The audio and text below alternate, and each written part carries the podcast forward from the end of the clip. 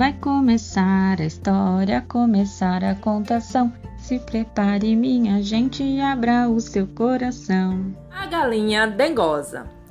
A galinha dengosa morava na fazenda do Sorriso. Lá ela vivia com outras várias galinhas, inclusive o galo, pois ele era o chefe do galinheiro. Ele era forte, muito valente.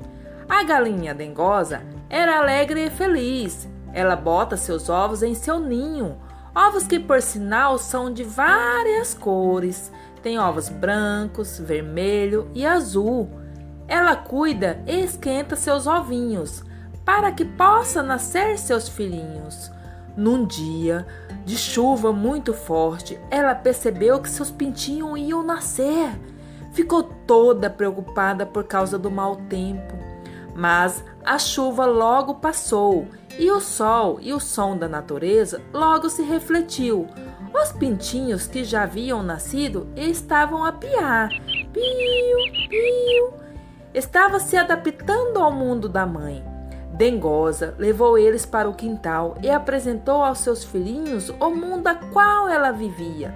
Eles correram, brincaram e se divertiram muito junto da sua mãe, a galinha dengosa. A história terminou a contação. Bate palma, minha gente, pois foi legal de montão.